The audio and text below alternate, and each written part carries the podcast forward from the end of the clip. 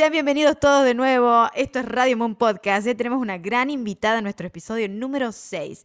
Estamos con la gran cantante Annie Singer de Latinoamérica, la representante con su voz exquisita, la querida Salomé Anjari. Y me acompaña también nuestra co-conductora Kat. ¿Cómo estás, Salo? ¿Cómo estás, Kat? Yo bien y ay, gracias por la, por la presentación tan linda. No, por supuesto, bombos y platillos. Un aplauso, Salomé, un aplauso.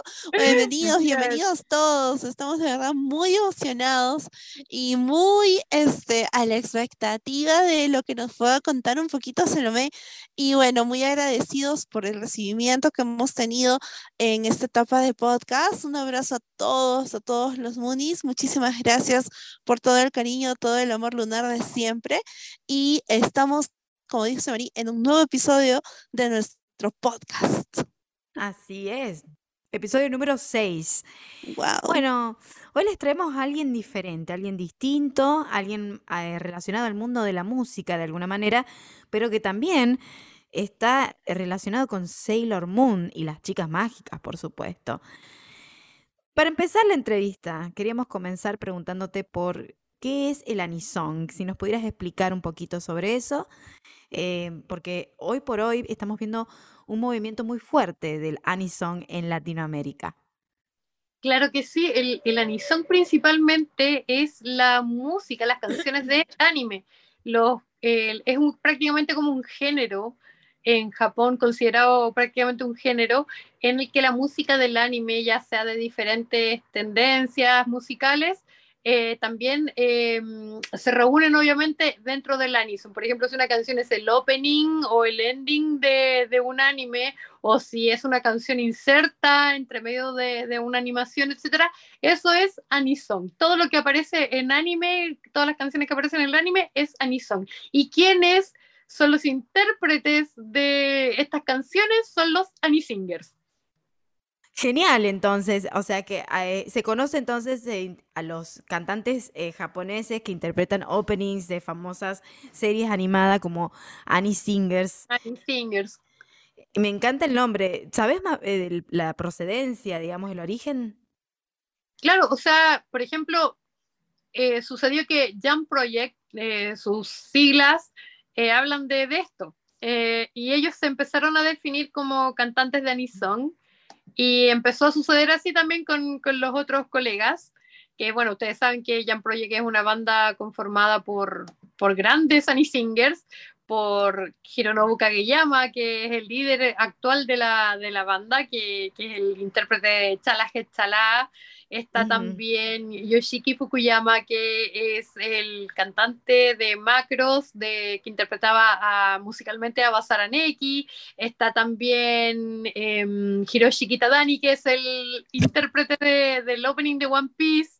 Está también la diosa del anisón, Masami Okui, que es la cantante que ustedes seguramente recordarán en el opening de Utena, y también con Get Along y Kuyikena Ikara, opening y ending de Slayers, y una gran cantidad de series en las que ella ha, participado también, eh, como por ejemplo este, Cyber Team en Akihabara, este, mm, eh, ¿cómo se llama este anime de, de, de, de Y. ah, se me olvidó cómo se llama, pero etcétera. Tiene una larga trayectoria, además, como compositora también. Entonces, eh, Jam Project es una banda de Annie Singers prácticamente, y todos ellos se, se denominan así. Me encanta, me encanta un poco de historia, saber. La verdad no, no sabía de esto. es bueno aprender todos los días algo nuevo y sobre todo de la mano de nuestra querida invitada. Eh, Súper interesante. Eh, me encanta, me encanta todo el nuevo movimiento de Anison, como habíamos dicho, este, que se, está viendo en Latinoamérica, mucha influencia, cada día vemos más cantantes latinos que cantan aparte re bien en japonés. Tengo entendido que vos dominás el japonés muy bien también, ¿verdad? O sea, cantándolo me han dicho que tengo buena pronunciación, pero eh, yo estuve estudiando un tiempito japonés, pero nunca, al, nunca alcancé a estudiar a tal nivel de que yo lo pueda hablar fluido ni nada. Hay algunas cositas que entiendo, palabras que sé, eh, frases, etcétera, etcétera, pero no alcancé a avanzar al punto de, de, poder entender o de hablar un japonés fluido, pero sí me, me han dicho que lo, lo pronuncio bien. Y de hecho hay un video en YouTube que quería aclarar que esta es la segunda vez que tenemos a nuestra querida Salo aquí como invitada especial. Ya en la primera oportunidad que le hicimos la entrevista hace como más o menos seis años, justo estábamos hablando de eso antes de comenzar el, podcast. Eh, en la primera entrevista que hicimos, pudimos ver que hay un video en YouTube de ella cantando y lo, muestran en un programa eh, japonés y quedan las personas que están en ese programa admiradísimas por el dominio del japonés de, Salo. Se hizo viral ese video de alguna manera, está todavía está en YouTube. ¿Te acuerdas del video que hablo, Salo? Sí, eh, fue, ese, ese, video fue em, porque me invitaron a... E, en ese tiempo, cuando yo envié ese video, no había no había tantas personas dedicándose al anisong en Latinoamérica, no había tantos claro. Yo era, yo era de las pocas uh que había en Latinoamérica en ese momento. Y eh, me invitaron a enviar un video como que fuera como un ejemplo de, de, alguien que se dedicaba a cantar canciones en japonés en otros países, en otros continentes. Y me invitaron a enviar el video, yo mandé la canción, el opening de Sailor Moon, Moonlight Densetsu, y eh, esto fue como para una invitación para un concurso que se estaba haciendo para que otras personas de todo el mundo también se motivaran a cantar canciones en japonés y mandaran sus videos para el, para el concurso. Y nada, fue, fue muy, muy entretenida esa experiencia, lo pasé muy bien y y nada, y me acuerdo que, que, ese video yo lo vi estando en, yo justo me había ido de, había cumplido mi sueño en ese año de irme a, eh, de vacaciones un tiempito a Japón.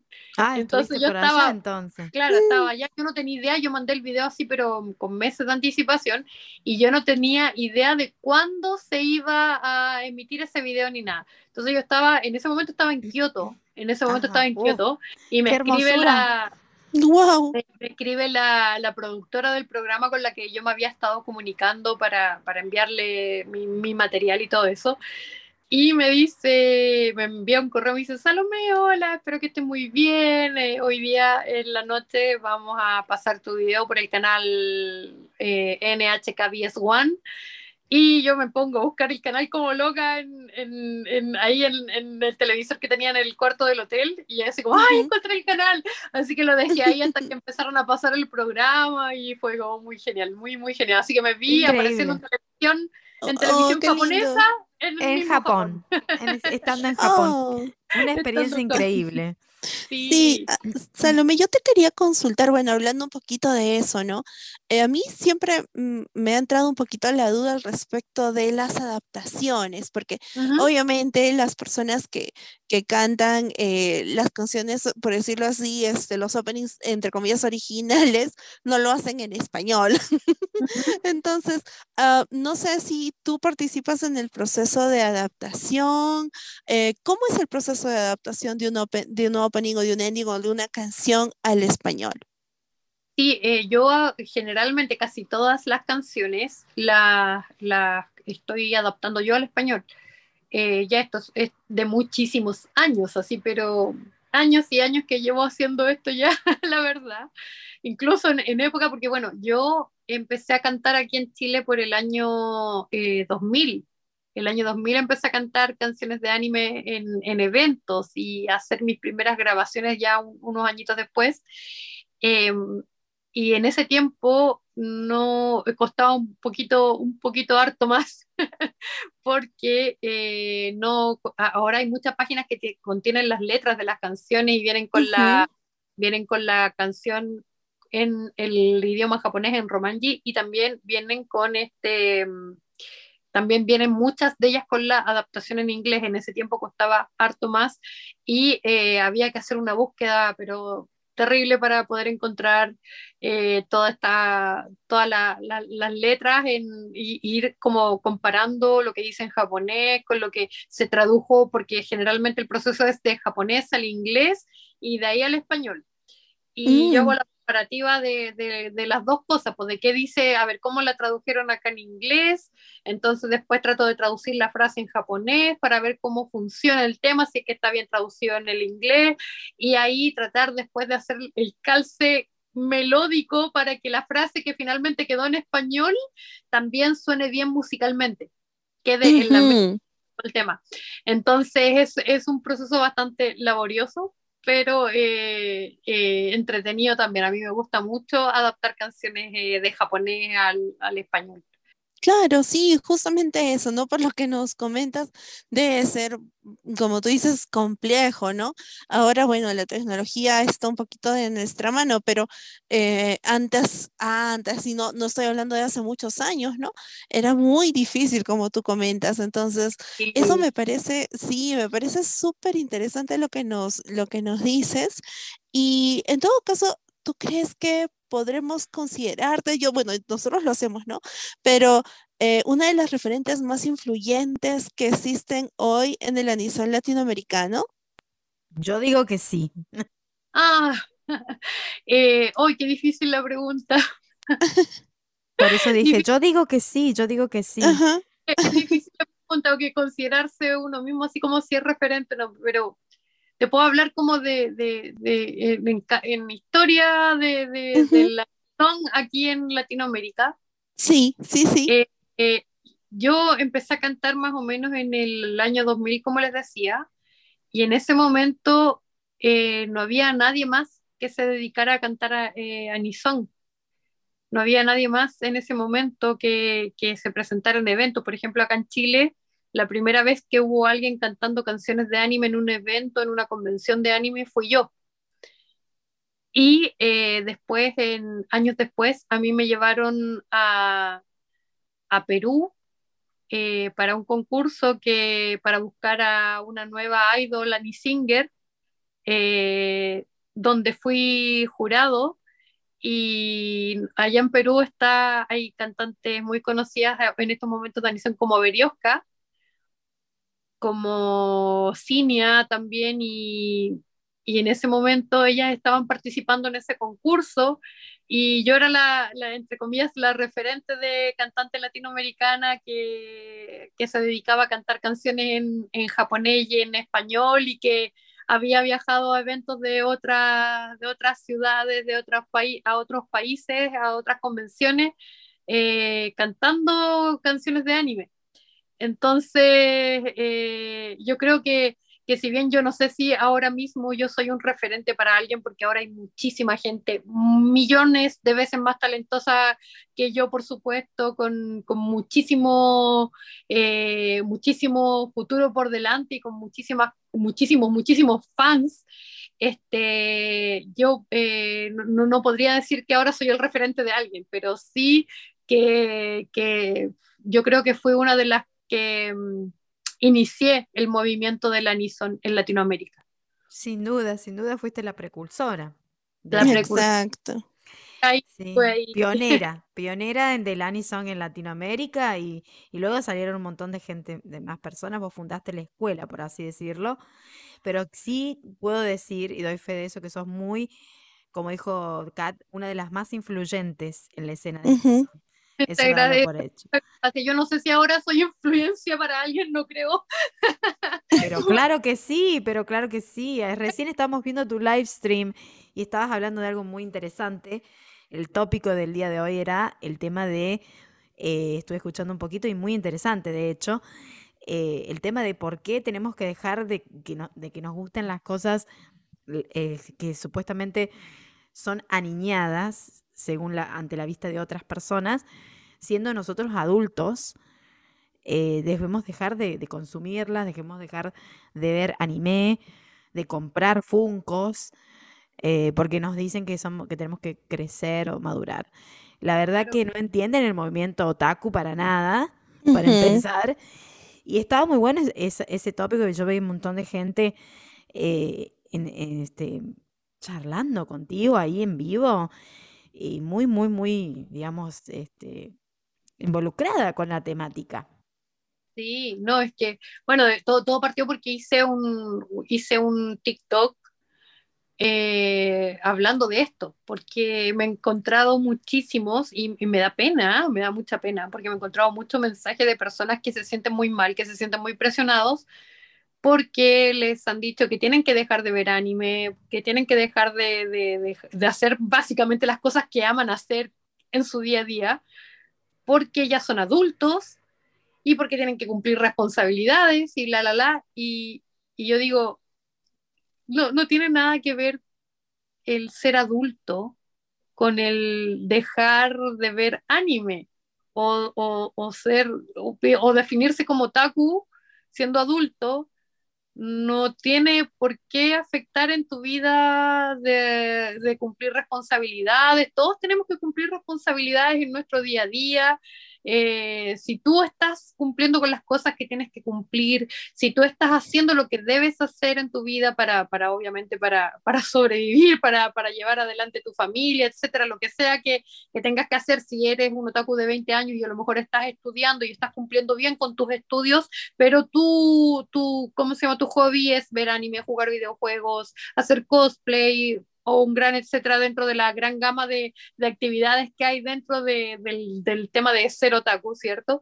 Eh, no tienes por qué dejarlo, ¿no? Y hay mucha gente que me, me, da pena porque gente joven se siente presionada frente a esto. Yo digo, rayos, ¿qué queda para, para los que somos adultos, que, que estamos casados, que tenemos hijos, que, o que tenemos una vida ya eh, resuelta, por así decirlo, y que y que seguimos en esto. Entonces, se trata de, ser empáticos y que las otras personas comprendan también que esto es un hobby que amamos, que nos gusta, que es parte de nuestra vida, que nos hace felices y que no tenemos por qué dejarlo. Si es parte de nosotros y nos hace feliz, ¿por qué dejarlo? Al contrario, ellos tienen que respetar nuestros gustos, tienen que respetarnos así como nosotros respetamos los gustos de los demás. De eso se trata todo finalmente. Entonces no entiendo por qué tiene que ser tan mal mirado todo este tema de ser otaku, de, de, de, de, que te guste un anime, de coleccionar figuras, etcétera. Tal cual, o sea, no, no nos entienden, pero creo que, creo que hay toda una cuestión de un estigma eh, eh, en la sociedad con, con, con eso. Eh, inclusive en Japón, donde es la industria más grande de anime, eh. también se los segrega mucho a los que a los otaku. Eh, pero bueno. Lo oculto, lo, lo mantienen oculto, les da vergüenza. Mm. ¿Sí? Pero hoy por hoy, eh, gracias a las redes sociales, y creo que como comunicadoras sociales nosotras, vos también, eh, que aportás con tu granito de arena, he visto que haces mucho para, para llamado de conciencia, visibilización, y está buenísimo eso. Eh, creo que hay más como que hay más apertura y está bueno que, que, visibilices estos temas, porque si te encontrás con mucha gente que de repente te escribe y te dice eso, eh, están confiándote algo muy importante de, de ellos. Y ahí sí te ven como una referente, vos que decís, no sé, pero sí, entonces de alguna manera estás influyéndolos y, y qué bueno que, que tomes la posta y el poder de, digamos, de alguna manera de las redes sociales para crear concientización y decirle que no está mal eh, que te guste el anime, que te guste coleccionar figuras de acción y todo eso. De hecho, hay una, mm, quería nombrar a una, a una artista eh, que ella es diseñadora y, y, aparte también creo que tiene su, su, línea de ropa, que se llama, no sé si la han visto, Mania Banchur, se llama, es de México. Sí, soy la amo. Gente con gustos bien dementes. Exactamente, esa es su, es su canción que se ha hecho viral que ella avala y que respalda todo este tema de que ser adulto independiente con, con gustos dementes, pero al mismo tiempo eh, funcionar en la sociedad como cualquier otra persona. Los tiempos están cambiando mucho, uh -huh. eh, estamos en una era totalmente nueva. Y bueno, es buenísimo que, que influencers como vos tomen la posta para concientizar y visibilizar. Sí, no, yo, yo al contrario, súper feliz de que, por ejemplo, las redes sociales tienen su lado bueno y su lado malo.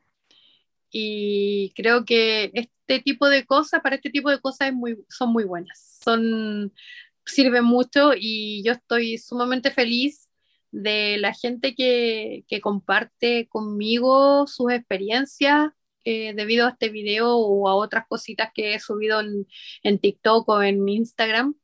Eh, muy agradecida a la gente que, que, comparte sus experiencias y que te cuentan cosas que son muy íntimas también, así como, oye, sabes que tengo o tengo o tuve una novia, un novio que se enojaba porque yo hacía esto, o en mi familia no me comprenden, cosas que son muy íntimas me las cuentan y, y, y muchos también me, me, escribían para decirme, justamente ahora necesitaba escuchar eso.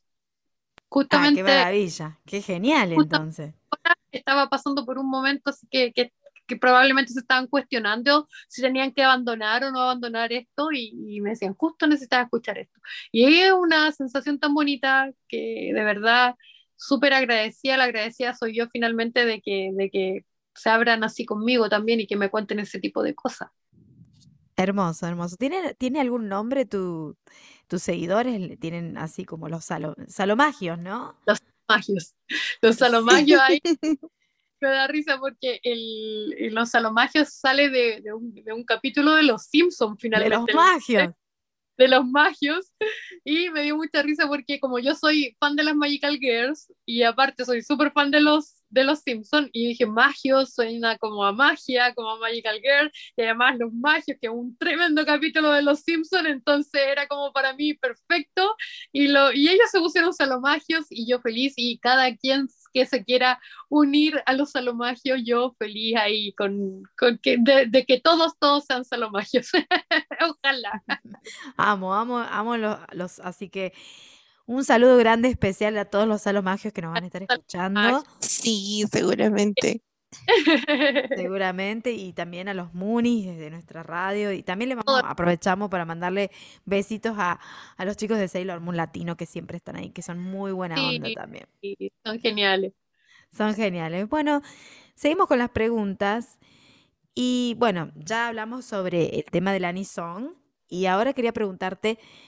¿Cómo llega o cómo fue que diste tus primeros pasos en el mundo de la música? Porque más allá de que sos Annie Singer, eh, sos considerada cantante. Entonces, ¿cómo es, ¿qué papel tiene la música en tu vida, en el pasado y en el presente?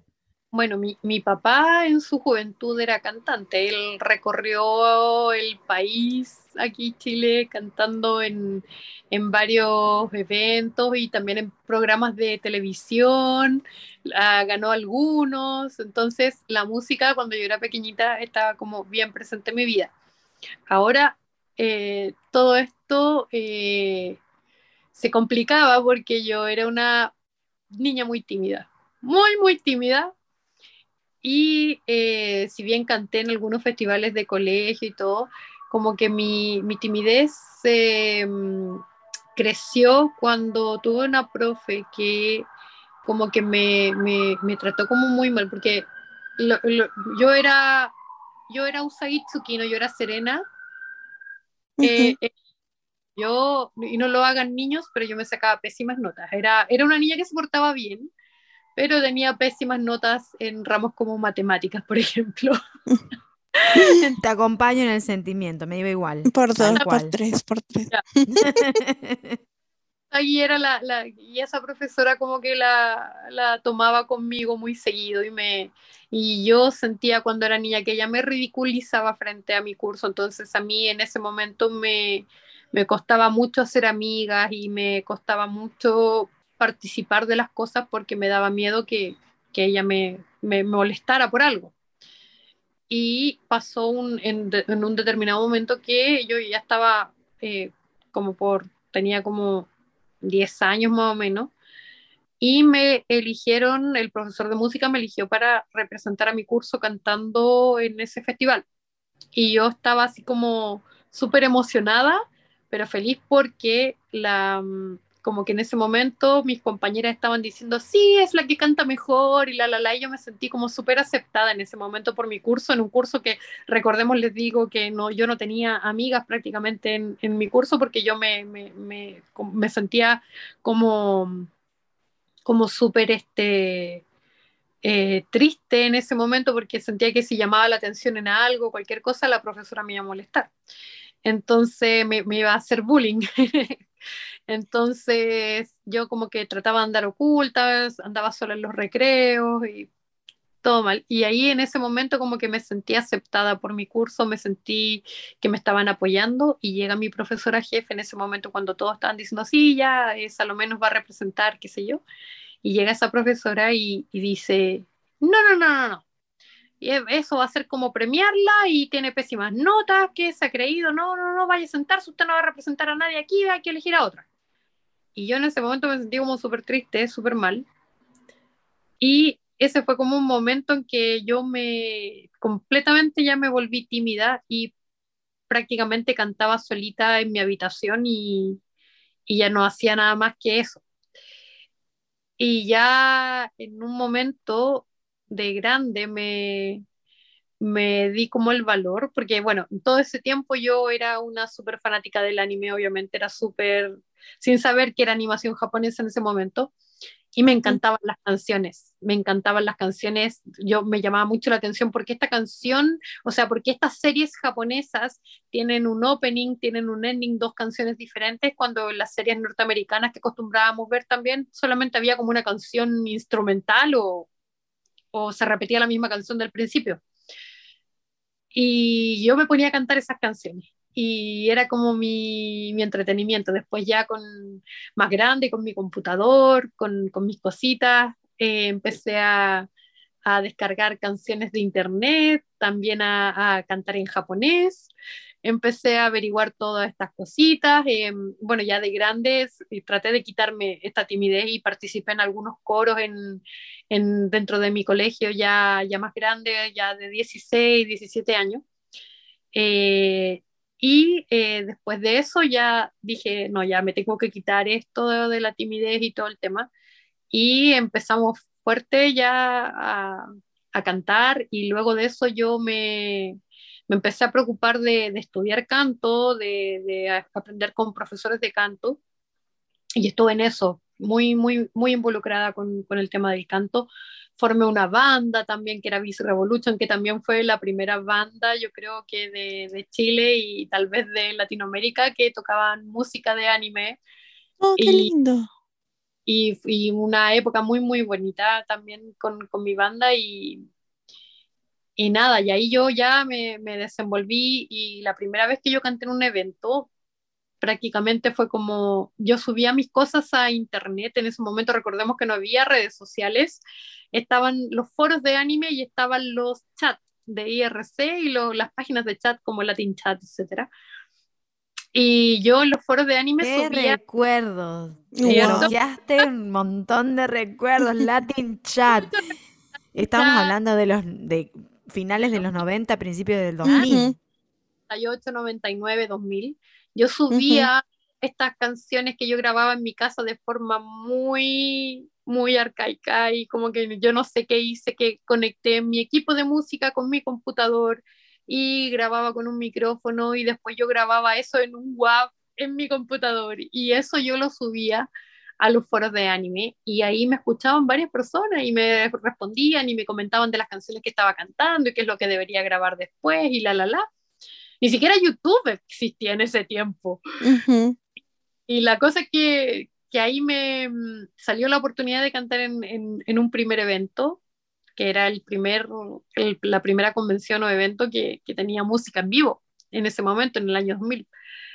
Y era yo quien iba a cantar esa primera vez y fui con mucho miedo. Yo dije, me van a tirar tomates porque eso no se había visto, como les digo, en ninguna parte, que alguien llegara a cantar en un evento de anime las canciones de anime. Y dije, me van a tirar tomates, me, eh, me van a recibir mal, me van a pifiar, así como, sáquenla. déjenme ver los cosplays o déjenme ver la serie que estaban dando. ya que pase luego. Y nada, salí como muy asustada y me acuerdo que esa experiencia fue muy buena porque, primero que todo, a mí no me anunciaron como invitada en ese momento. Simplemente dijeron que iba a haber una sorpresa. Dijeron va a haber una sorpresa y toda la cosa. Entonces yo era como la artista sorpresa en ese momento. Y en ese, en ese año estaba muy de moda una serie que se llamaba Ayashi no Seres, no sé si ustedes la ubican, eh, que es un shoyo que estaba muy de moda en ese momento en, estos, eh, acá veíamos anime en, en, los ciclos de anime, porque no daban cosas en televisión, pero no todo, obviamente, y acá habían eh, personas que se dedicaban a descargar series de anime de, de ¿cómo se llama?, de internet, y la, las descargaban días y días y días, y después la subtitulaban y las veíamos en un cine, en el cine Artalameda, etcétera. Y eh, esa serie estaba muy de moda, entonces me dijeron, mira, prepárate, no, mira, yo creo que tú prepárate unas tres canciones, no creo que te vayan a escuchar más, no creo que te vayan a pedir más cosas, así que prepara tres canciones, una de ellas que sea el opening de Ayashi no Seres, y, em, y, tranquila porque si, si te va mal, te vamos a, te cortamos y ya. y iba con, cero convicción, cero en Divino. Amo, amo, re inclusiva. Te cortamos, listo, ya fue. llego ya súper temerosa porque después de lo que me habían dicho, así como, no, no te preocupes, si, si esto le va mal, te cortamos y ya. Entonces llego y este, esto empieza así, porque estaban pasando la, pasaban la serie obviamente por pantalla grande. Los eventos acá antes era que pasaban unas, unas series, las más importantes, alguna película, eh, había una trivia de anime, cosplayers y ya. Eso era el evento de anime acá en Chile, en esos años, en el año 2000. Entonces, esta, esta nueva actividad de alguien cantando era, era una innovación completa. Entonces, llego yo y apagan las luces y empieza a sonar la música del, del opening del anime y me pongo a cantar con las luces apagadas. Entonces la gente estaba así como pensando que... Eh, y solamente se veía la imagen de la, del anime, como el opening que estaba iniciando, pero era yo la que estaba cantando, pero la gente del público no tenía idea, como que pensaron que era el, el opening que estaba iniciando nada más. Y de repente empiezan a elevar un poquito más las luces y aparezco yo en una esquinita cantando así como la canción y la gente se pone a gritar así como, ¡Wow! Y yo así como, ¡ay, qué pasó! sigo ¡Qué increíble! Y a mí me habían dicho así como, y después de esta canción te vas, te vas porque no creo que te pidan más. Prepárate algo por si acaso, pero no creo que pase y todo el tema. Entonces yo cantando y la gente pero vuelta loca y termina la canción y las personas pero que aplaudiendo vueltos pero así como, no, otra, otra, pero estaban todos pidiendo otra. Y como que los organizadores se quedaron mirando y tuvo que salir el animador a decir, eh, bueno, es que no, no, estábamos, no pensábamos que poco menos que le iba a ir bien. Así que pues, en un ratito más, cuando ese hombre. Lo que, termine el evento, va a volver Salomé a cantar un par de canciones más que trajo preparada y todo el tema. Y la gente se quedó a esperarme ese día que terminó el evento. Y yo salí a cantar, me acuerdo eh, un tema de Slayers y canté un tema de, de, las películas Ghibli de Mimi Wo Sumaseba. Y eh, eso fue como mi repertorio inicial y la gente quedó loca y de ahí yo, yo, no, yo ya no paré más. Fui a convenciones a todos lados, me invitaron de regiones acá y de ahí ya no paré, no paré y me seguí dedicando al tema y ya súper feliz porque había sido muy bien aceptado y empezaron con mucho gusto yo vi que empezaron a salir eh, nuevos cantantes de, que se empezaron a dedicar, que se atrevieron después, empezaron a salir las bandas también de anime, de Anisong, entonces eso fue una muy, muy linda experiencia. Maravilloso, maravilloso. Qué, qué, linda experiencia lo que nos contás. Em, y me, me quedé pensando en algo eh, muy, muy significativo en tu vida. ¿Cómo comenzaste, no? Siendo esa niña tímida, retraída, que de alguna manera superó eh, una etapa de buleo, porque para mí lo que te hacía esa maestra era un poco un bullying. Eh, creo que algunos educadores pueden ser realmente muy crueles y también de otras épocas este, apelaban a hacer bullying. Yo yo traté como de, perdonar eso y de, y de aliviar mi, de sanarme de eso, pensando, yo, yo, yo proyecté esto pensando en que, como dices tú, era otra época en que ella probablemente en su cabeza lo que estaba pensando es que, estaba bien. Estaba haciendo un bien, que quizás sí. No, no él, claramente no fue así, claramente me afectó muchísimo, pero yo pensando de esa forma, no, nunca quise pensar que era porque ella era mala y porque tenía algo conmigo, sino que pensé simplemente en que, en que ella pensaba que estaba haciendo lo mejor posible por mí en ese momento. Exacto, de otra época. Pero de alguna manera lo que quiero rescatar y recalcar de esta historia maravillosa, que gracias por compartirla, es que es una historia de superación y que más de uno se va a sentir identificado, más de uno, más de une. Eh, ¿Cómo superaste la timidez? ¿Cómo superaste de alguna manera el rechazo, el bullying en otra época, justamente finales del 2000, los 90, quiero decir finales de los, de los 90, principios del 2000? Era, era otra época la educación, el mundo estaba en, otra sintonía, mm. no había lo que hoy había, no había tampoco eh, todo este, este, despliegue de redes sociales donde uno puede tener una, una voz, ¿no? Y si algo pasa, salir a pedir, reclamar justicia. Y de alguna manera, esa Salo de 16 años, dijiste que tenías, ¿cuánto? Claro, no, cuando, cuando, cuando esta profe me hacía bullying, dices tú. Sí. Sí, no, ahí tenía yo como 10 entre 8 y 10 años, porque me tocó como 3 años de profesora jefe. Ay, claro, bueno, te empoderaste como pudiste y, y, te superaste. Es una historia de superación y es una historia de, de, de, sobrevivir también a, a, los cambios, ¿no? Porque eh, hay mucha gente que, que, que es tímida y que sufre muchísimo con eso, con la introversión, ¿no? Y cómo vos lograste transformar esa barrera que tenías, ¿no? Que decías no tenía amigos prácticamente, pero de alguna manera eh, en ese momento todos mis compañeros me eligieron y yo me sentí representada y tenida en cuenta.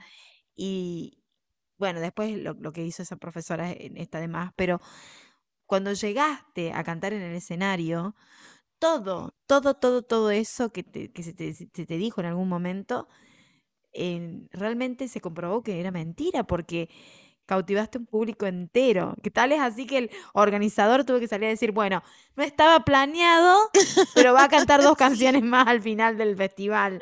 Así que es una historia de superación, de superación a vos misma, de empoderamiento, y es maravillosa porque de alguna manera sanaste a través del arte y el arte es mágico, y eso te hace de alguna manera eh, te convierte de alguna manera en una chica mágica. Uh, ay, linda, me encantó, me encantó eso. gracias. Muchas, muchas gracias. No, yo creo que eh, se canalizó todo eso finalmente en, lo que soy yo hoy en día. En, lo que, en lo que yo soy es parte, es parte de mí. Eh, en un momento para, para, la gente que tú decías que hay muchas, muchas, muchos y muchas que son tímidos, tímides, que, les cuesta, porque yo sé, como, como yo también lo era y lo soy todavía, yo soy una persona bien tímida, pero, pero que ya he, adquirido ciertas herramientas como para, para desenvolverme y todo el tema, pero eh, sigo siendo una persona tímida e introvertida. Pero en ese momento, para, yo sé que hay, hay muchas que son, eh, que en estos momentos a lo mejor están diciendo que no se atreven o pensando que no se atreven a hacer algo por lo mismo, porque son tímidos o tímides y, y no, no, no sienten cómo hacerlo, cuál es la motivación. Y mi motivación, yo creo, en ese momento de, de, la primera vez que me iba a parar en un evento a cantar yo sola ahí y todo el tema, mi motivación en ese momento de, fue, bueno, eh, voy a seguir eh, voy a seguir teniendo miedo de hacer algo que me gusta o, voy a enfrentar ese miedo y, voy a salir adelante y, ver qué pasa. ¿Qué tan, qué, ¿Qué tan malo puede pasar aquí? ¿Qué tan malo puede ser? Y fue como, voy a ver qué pasa. Y de ahí ya no paré nunca más y eso, eso es lo bonito porque cuando uno a veces enfrenta ese tipo de cosas, eh, se da cuenta de, que puede abrir nuevos caminos. Entonces eso, eso es muy, muy genial. Increíble lo que nos comentas, ¿no? O sea, em, como dice Marí, y cerrando un poco la idea, ¿no? Eh, justamente esas, esas historias de superación y llegar al punto en el que em, pudiste decir, mira, no, no dejé de ser quien era, pero lo superé, lo superé y, y ahora soy mejor, ¿no? Soy mejor persona. A veces eh, las personas que recién están descubriéndose o, o, o, no saben cómo lidiar con, con, la timidez o con cualquier otra situación que puedan estar afrontando, eh, te miran y dicen, bueno, ¿no? O sea, es como que eh, hay un futuro, hay un futuro y eh, es como que el yo del futuro me está hablando y me está diciendo, no, no, no vas a ser tímido para siempre. O si lo vas a hacer, vas a saber cómo superarlo, ¿no? Y eso, y eso siempre, siempre ayuda, ¿no? Ese, ese mensaje positivo del futuro, ¿no? Que el, el, lo que puedan estar sintiendo no siempre va, va a tener un, mal final, ¿no? Al contrario, ya hay, ya hay un ejemplo ahí, de un ejemplo palpable, alguien que te puede decir, no, mira, no es cierto, no es cierto lo que piensas. Entonces, me, me parece súper interesante lo que nos, los que nos comentas y um, yendo un poquito al punto, acerca de eh, justamente eh, lo bonito que es y todo lo que puedes transmitir a través del arte, ¿no? En este caso a través de la música. ¿Cuáles crees tú que son las principales ventajas y desventajas de vivir del arte, ¿no? Eh, ya nos comentarás, mm, me imagino que no, no ha sido fácil, porque bueno, aparte te han traído cosas muy positivas, pero también me imagino que situaciones que has tenido que vivir debido a eso, ¿no? Entonces, coméntanos un poquito. Y bueno, en, yo creo que en, en todas partes de, de, Latinoamérica se puede hacer el mismo comentario que, que vivir del arte, vivir de, de, la música resulta complejo, resulta difícil, que hay momentos en que, en que no hay trabajo y todo el tema. Entonces, es complicado porque la, la desventaja, diría yo, es esa, es como la, la inestabilidad, el no, el, el, lo incierto, lo que, lo que no lo que no sabes que puede pasar, no, no saber que, que, que, que, puedes tener, por ejemplo, ahora en pandemia, ahora que pasó uh -huh. pandemia, eh, muchos nos quedamos sin convenciones, sin eventos, que son parte de nuestros ingresos en, en el trabajo, ¿cierto? En nuestro trabajo. Uh -huh. Y y por ejemplo, ahí fue un momento muy, muy duro, muy duro. Así han sido momentos duros. Acá en Chile, por lo menos, recién estamos como saliendo del tema y están empezando lo, los primeros eventos de, de, anime y todo, pero, pero han sido momentos duros y esa es como la, la principal desventaja, obviamente. Ahora, por ejemplo, yo agradezco mucho, mucho que existan las plataformas digitales para subir nuestra música, porque eh, yo, se puede obviamente monetizar a través de Spotify y todo el tema. Así que se agradece mucho eso, pero, pero claro que, que además de, de, de, faltar trabajo muchas veces, falta apoyo a las artes en general. Entonces esa es una, una desventaja y sobre todo cuando estamos hablando de no solamente de música, de, de ser músico, sino que estamos hablando de un nicho más reducido que es Annie Singer, ser cantante de anime. Entonces es, es, mucho más complejo.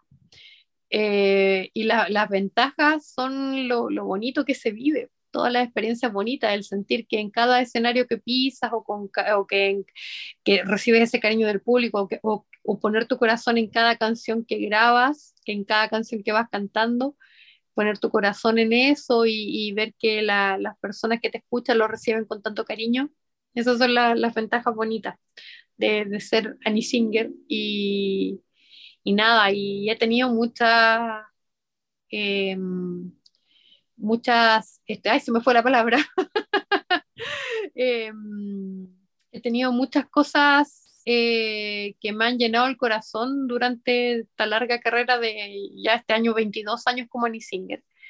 Eh, por ejemplo, eh, el mismo video que comentábamos al principio del, podcast, el video de Japón, de, haber participado de eso, de haber participado en, en, convenciones alrededor de Latinoamérica, en México, en Ecuador, en Perú, eh, en Argentina también me tocó ir a San Juan antes de la pandemia, entonces de, haber participado y de conocer gente tan linda de tantos lugares diferentes y que nos une lo mismo, que es el amor por el anime, el amor por, la, por las canciones de, que aparecen en estos animes.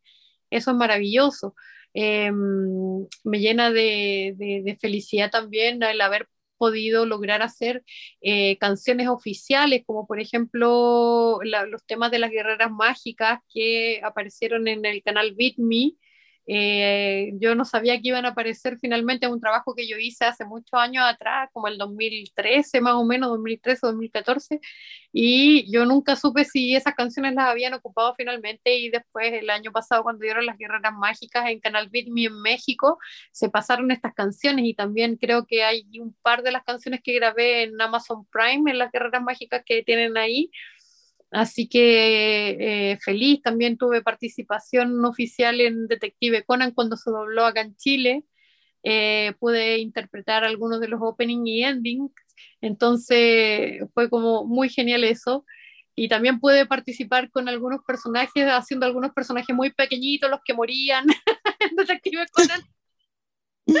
también eso, eso también fue muy entretenido, así que ventajas eh, hay muchas, hay, y, bueno, desventajas también las hay, pero cuando, en mi caso, cuando saco, hago la suma o la resta, obviamente eh, para mí pesan mucho más las ventajas. Ah, pude telonear a mi cantante favorita de la vida en Perú, a Masami Okui, cuando fue a dar un concierto a Perú. Yo la pude telonear, canté antes que ella y la pude conocer en camarines. Y fue un instante. ¡Qué increíble! Un sueño para mí. Entonces, he tenido tantas cosas bonitas, tantas experiencias increíbles que, estoy muy agradecida y eso es lo que pesa más para mí, las ventajas sobre las desventajas definitivamente.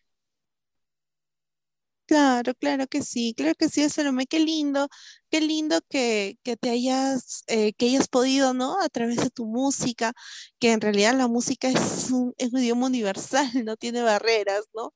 Claro este, hayas podido llegar a, tantas partes del mundo, a tantas personas, hayas podido este, tocar a tantas personas con la música, esa, esa sensación me imagino que es sumamente maravillosa. Sí, no, e, es, algo precioso, se me fue la palabra recién, pero todavía no me acuerdo de la palabra, pero me llena el corazón demasiado y, sigo amando todo esto, a pesar de los años, yo sigo amando todo esto del mundo del anime, sigo amando el anisong, me encanta ser anisinger y no quiero dejarlo, yo quiero cantar hasta que las posibilidades se den nada más, o sea, hasta que, hasta que por, por lo menos de mí siempre va a estar el, las ganas de, cantar y de seguir haciendo cosas en este mundo tan bonito del, anime y, del manga. Claro, no, y tenemos para rato, tenemos para rato, se tenemos para, rato. así es. Recién mencionabas este lo maravilloso que fue de repente eh, participar y ser la voz oficial para las guerreras mágicas. Pero también tengo entendido que hiciste lo mismo para Detective Conan. Contanos un poquito de esa experiencia. Sí, fue hace años también, eh, cuando se estuvo doblando algunos capítulos, algunos episodios de Detective Conan acá en Chile. Eh, tuve la oportunidad de participar grabando eh, algunos de los opening y ending de, de la serie y nada, fui muy feliz porque Detective Conan también es una de las series que yo más veía cuando era, cuando era una niña y ahora era como, wow, estoy cantando estas canciones que yo las escuchaba y las escuchaba siempre y me encantaban y ahora las estoy interpretando y no lo podía creer. Y me tocó también hacer algunos personajes pequeñitos, así que nada, estaba súper, fue una experiencia súper linda. Qué maravilla, qué maravilla. Yo he tenido el placer de, ver las grabaciones detrás de cámara, digamos, de backstage de, Detective Conan y me encantan, me encantan aparte la fuerza que tiene tu voz, es perfecta para, el, para la canción de, opening de Detective Conan. Ah, gracias, muchas gracias. Por supuesto, por supuesto. Em,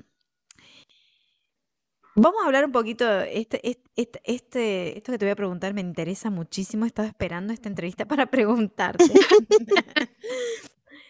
hay todo un movimiento últimamente, esto como una, es como una nueva ola, un, así por así decirle, un New Age, pero no es New Age, es como una nueva ola de, de, musical que ha llegado y ha colmado realmente el mundo. Eh, gracias a YouTube, las redes sociales y el tema de la globalización, con el tema del de el pop japonés, el famoso city pop. El city pop maravilloso. Que es tan hermoso el city pop. Em, para los que no saben, es el famoso pop japonés con influencias de jazz, eh, más, más bien nació en los 80 y tiene cantantes muy destacadas y muy conocidas como María Takeuchi con, con su canción eh, Plastic Love, si no me equivoco, y un montón, montón más de otras cantantes. Em, ¿Cuál es tu opinión sobre eso? ¿Te gustaría algún día hacer, hacer una banda city pop o hacer tus canciones city pop? Contame. Me encantaría. que yo amo el city pop. Es definitivamente, yo, bueno, city pop, escuchaba muchos años atrás sin saber que era city pop. Sin, sin este, tenerlo dentro de un género como sucede ahora. Eh, el city pop japonés tiene exponentes maravillosos y maravillosas con canciones preciosas que ahora eh, nos suena muy nostálgica, ¿cierto? Si uno piensa en City Pop, piensa en nostalgia de en estas canciones y, le y extrañamente le quedan muy bien a muchas imágenes de anime. Hay muchos videos que le ponen canciones del City Pop y, pegan muy bien. Hay muchos, de hecho, hay, hay videos de Sailor Moon con canciones de City Pop. Tal cual.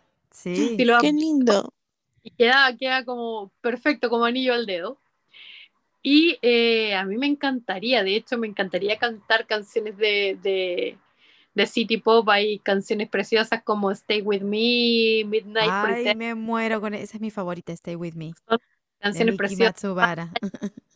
Fantasy, eh, etcétera. Hay, hay un montón de, de temas, pero demasiado geniales. Y bueno, y dentro del mismo anime, tenemos canciones que, que podrían entrar dentro de, del género del city pop, obviamente, como las, algunas canciones de Yu Yu Hakusho, por ejemplo, de, etcétera. Bueno, mucho de lo que hizo Masami Okui en, ah, en los 90, eh, también, eh, y dentro de las canciones de anime, por ejemplo, ella interpreta un tema de, de, la, de la película de Mikami que se llama Jolly Days y ese es un tema city pop por donde se le mire. Entonces ella hizo mucho de city pop también en ese momento. Entonces hay muchas canciones de muchos de los de Megumi Hayashibara, también tiene algunas cositas ahí city pop y todo. Entonces eh, hay muchas intérpretes de la Nison, muchas Annie Singer que tienen canciones del city pop y, y que quedan muy bien obviamente y que y o sea, están, yo creo que el city pop y el anime están estrechamente ligados. Así que de que sí me encantaría, me encantaría.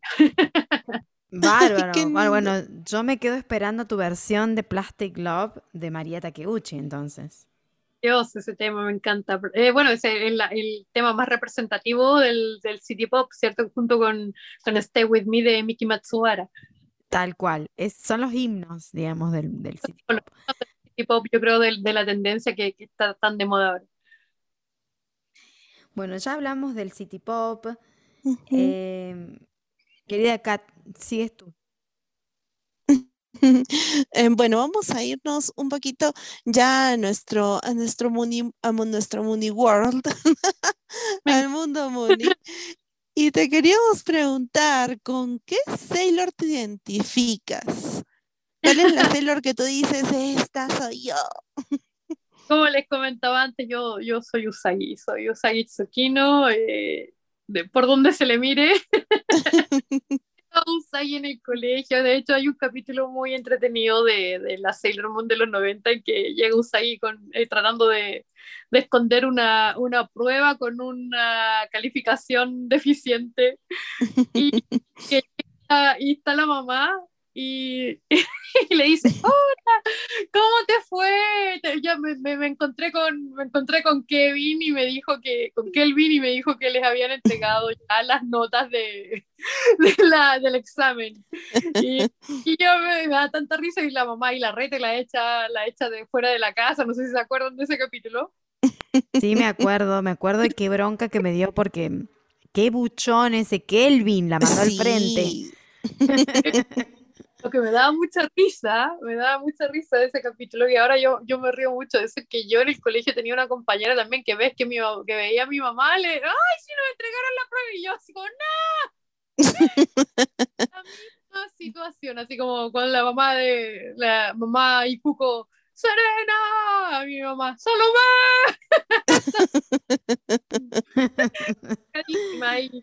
y, bueno, eh, también me, me sentí identificada porque Usagi o Serena era una niña miedosa, era una chica miedosa, yo, yo, yo soy miedosa hasta el día de hoy, pero me, encantaba del personaje que, que cada vez que ella tiene que enfrentar esos miedos y, y superarse y levantarse ante todo, eh, lo hace. Y eso me encantaba de ella, que como eh, muy, muy buena heroína, eh, porque es una persona común y corriente, pero si hay que hacer algo grande, si hay que enfrentar una batalla, si hay que dar la pelea, ella ahí estaba. Y también me encantaba, y yo soy muy parecida en, en eso, que yo trato de no ser conflictiva jamás. Yo soy, al contrario, como que trato siempre de, de, que las cosas se resuelvan de la mejor manera posible, de no hacer sentir mal a nadie, etcétera. No significa que no me enoje nunca en la vida, pero sí me ha pasado, obviamente, cuando ya, cuando me, me tienen hasta arriba de, de, la cabeza ya y eh, de ahí ya, ya me enojo. Pero me encantaba de Usagi, me sentía muy identificada con esa parte de ella de, de bueno, de tratar de, de, resolver los conflictos, por más gigantes que se vieran, con, con tratando de, de dialogar, de, de, mostrar el otro lado, de, ser empática y de tratar de entender al villano. Eso me encantaba de ella. Así que yo me, me sentía muy identificada con, con, esas cosas. Hermoso, hermoso. Pacifista. Uh -huh. La guerra, hacia la paz, eso. Y así, claro. era, así era Serena. ¿Qué signo sos? Aries. Ay, tenés toda la fuerza de Sailor Mars. Sí, Sailor Mars sería, y es como mi segundo personaje favorito, Sailor Mars. También. y de, de, hecho, ¿sabes? Por, de, por ejemplo, ¿sabes tu ascendente? ¿Alguna vez te hicieron la carta natal? Nunca, nunca me he ah. hecho de... No tengo, no tengo conocimiento de eso, la verdad. Solo ah. sé que soy y que soy mono en el horóscopo chino. Ah, mira, mira. Mira vos. No, bueno, hay que ponerte en contacto con, con nuestro astrólogo Moon entonces. Ay, no, por, porque bueno, eh, me decías, bueno, tengo a Aries, soy de Aries, pero tengo ascendente en cáncer. Ahí sí te hace una total serena Zucchino, de alguna manera. Claro. No tengo idea, pero quizás, quién sabe. Quizás, quizás, hablando en idioma astrológico. Eh, claro. Bueno, y como vaya para ir cerrando esta maravillosa entrevista, me encanta. Justo estabas hablando también, eh, vuelve a salir, me encanta porque vuelve a salir el tema de la superación de los miedos. Dijiste superar miedos, porque Sailor Moon era, era miedosa, era gallina, por así decirlo, pero cuando ella se transformaba y salía a la batalla a pelear eh, con sus compañeras o sin sus compañeras, era, no era Serena Zucchino, era realmente la princesa de la luna luchando claro. por el amor y la justicia. Y se me hace que Salo es lo mismo, es de alguna manera eh, su, su, varita de transformación es el micrófono, es una idol definitivamente. y cuando se sube al escenario, eh, no es más Salo, sino es Magical Salo. amo, amo, porque realmente te, te, queda como anillo al dedo. Creamy Mami versión chilena. me encanta, me encanta. Me encanta. Y un poco así porque eh, el, momento de estar ahí en, en antes de, de, salir a cantar, uno siempre tiene como nervios y tiene como, ay, la ansiedad como entre salir a cantar y, y que vaya a salir todo bien, pero ya una vez que estoy parada arriba del escenario, para mí ya es el momento de disfrute y aquí estoy cantando y estoy haciendo lo mío y me siento feliz y soy la magical Annie Singer. Tal cual, tal cual. Tu momento de transformación. Bueno, la última preguntita creo que nos queda, Kat, ¿no? Sí, sí, Salo, la última preguntita, vamos a hablar un poquito acerca del futuro, nos vamos a proyectar. ¿Cuáles son tus planes para el futuro? ¿Qué tienes para comentarnos? Algo, algo que nos podrías adelantar de, lo que va a ser eh, Salomé en estos, en, estos meses o de pronto el próximo año. Coméntanos un poquito, ¿cuáles son tus planes, tus proyectos? Claro que sí. Mira, el año pasado yo estuve con, un problema bien importante en la, garganta, estaba con, un rollo este, en mi laringe, con un problema en mi laringe, y el otorrino me pidió que, hiciera un tratamiento y, y me quedara calladita un tiempo, entonces las cosas que yo tenía presupuestadas para hacer el año pasado, para grabar canciones del año pasado, eso no lo pude hacer. Entonces me dieron como el alta eh, durante este verano, más o menos entre enero y febrero. Y ahí decidí que eh, tenía que sacar adelante todo lo que no había hecho el año pasado.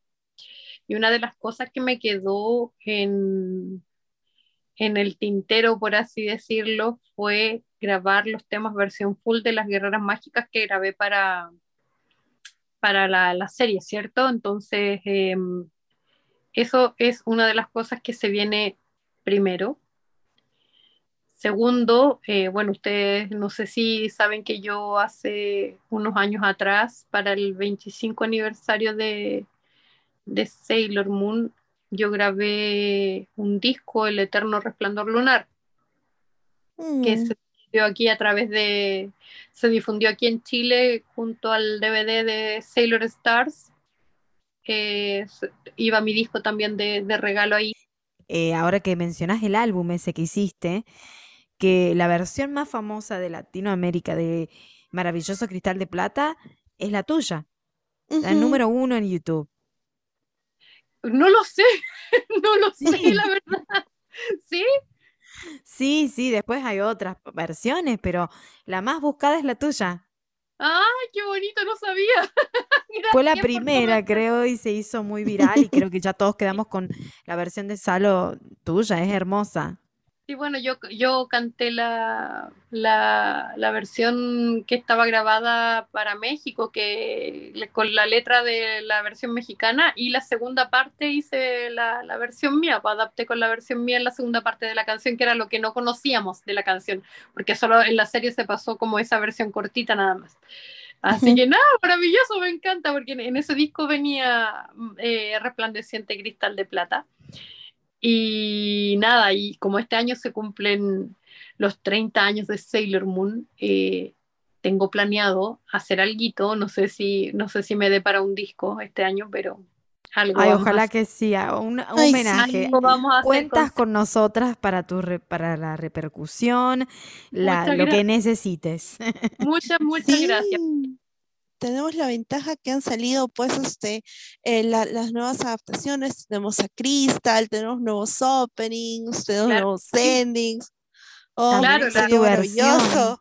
Tu hermosa versión de Eternal que hiciste. exactamente, de Tsukiro Chainon, así que eh, eso para mí grabar esa canción fue maravilloso, me encanta que hasta el día de hoy nosotros tengamos material de Sailor Moon, que, que tengamos cosas de Sailor Moon aún en estos años es un sueño y, por ejemplo, saber que, que todavía sigue repercutiendo la franquicia de Sailor Moon en nuestras vidas, porque este año supuestamente esperemos que llega a Netflix también Sailor Moon Crystal, y anda el rumor por ahí que quizás llegue Sailor Moon S, no lo sé.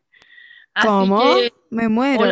O, al menos o al menos las películas de Sailor Moon de los 90 también es un rumor que pueden llegar. me muero muerta. Ojalá, que, sí, ojalá que sí.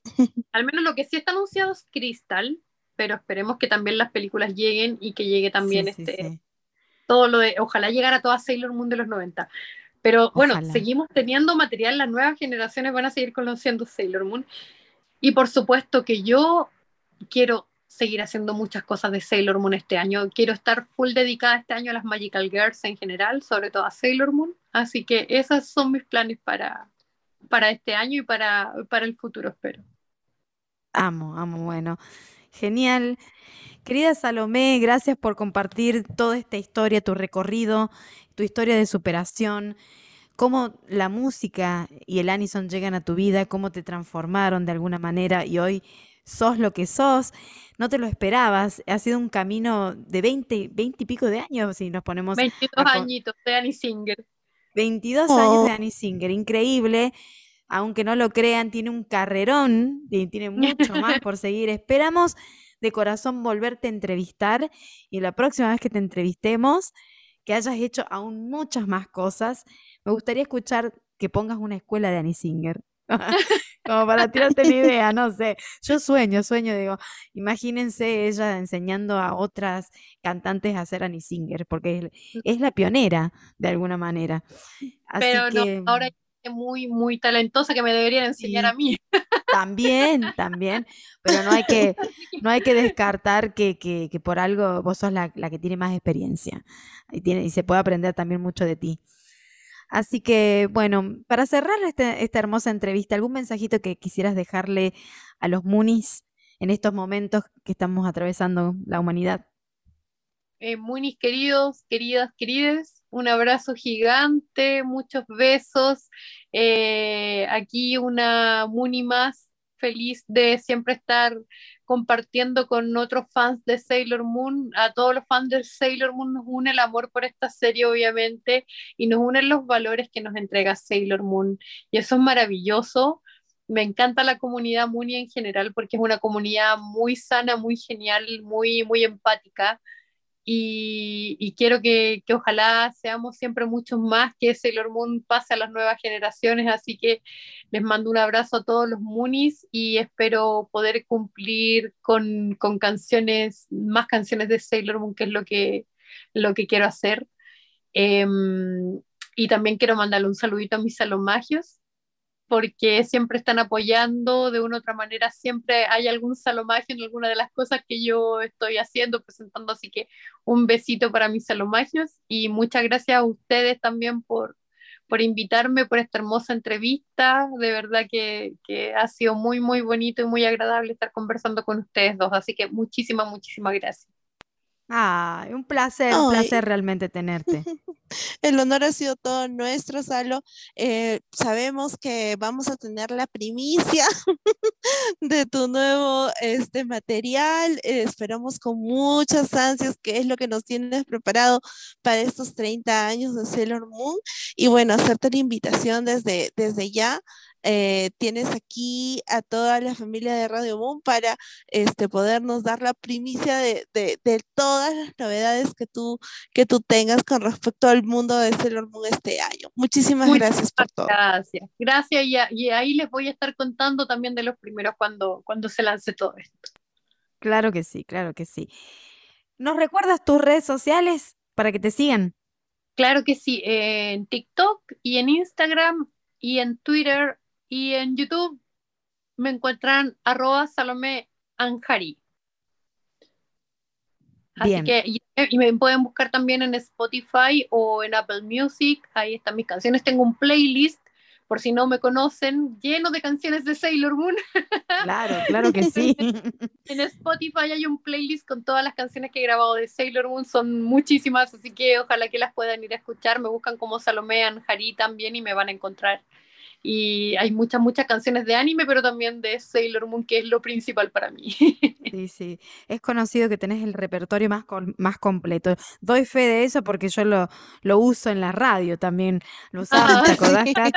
Lo usamos para poner de cortina, de fondo, nos encantaba. Toda tu discografía. Tenés todas las canciones traducidas al español y de una manera tan bonita, tan bien adaptada, que no se nota que que realmente, o sea, obviamente se nota que es otro idioma, pero está tan bien hecho que son realmente divinas las canciones como las has, adaptado. Así que alegría saber que te encantan. Sí, sí, es un trabajo que admiro mucho, es muy artesanal y, y- y me doy cuenta que tenés que, que pa- pasás bastantes horas sentada haciendo, dedicándote a eso, te tiene es, que es gustar un realmente. trabajo, un trabajo largo, pero maravilloso. Así es. Bueno, gente querida, gracias Salo, gracias Kat. Hemos llegado al final de este grandioso podcast, una noche amena con nuestra querida invitada el día de hoy, cantante Annie Singer, nuestra querida Salo Anjari o Salomea Anjari, como algunos la conocen, referente, una de las mayores referentes de Anisong en Latinoamérica, sin duda alguna, compartiendo hoy íntima esta noche con nosotros en Radio Mom. Gracias a todos, esto ha sido el episodio número 6. Nos vemos pronto entonces.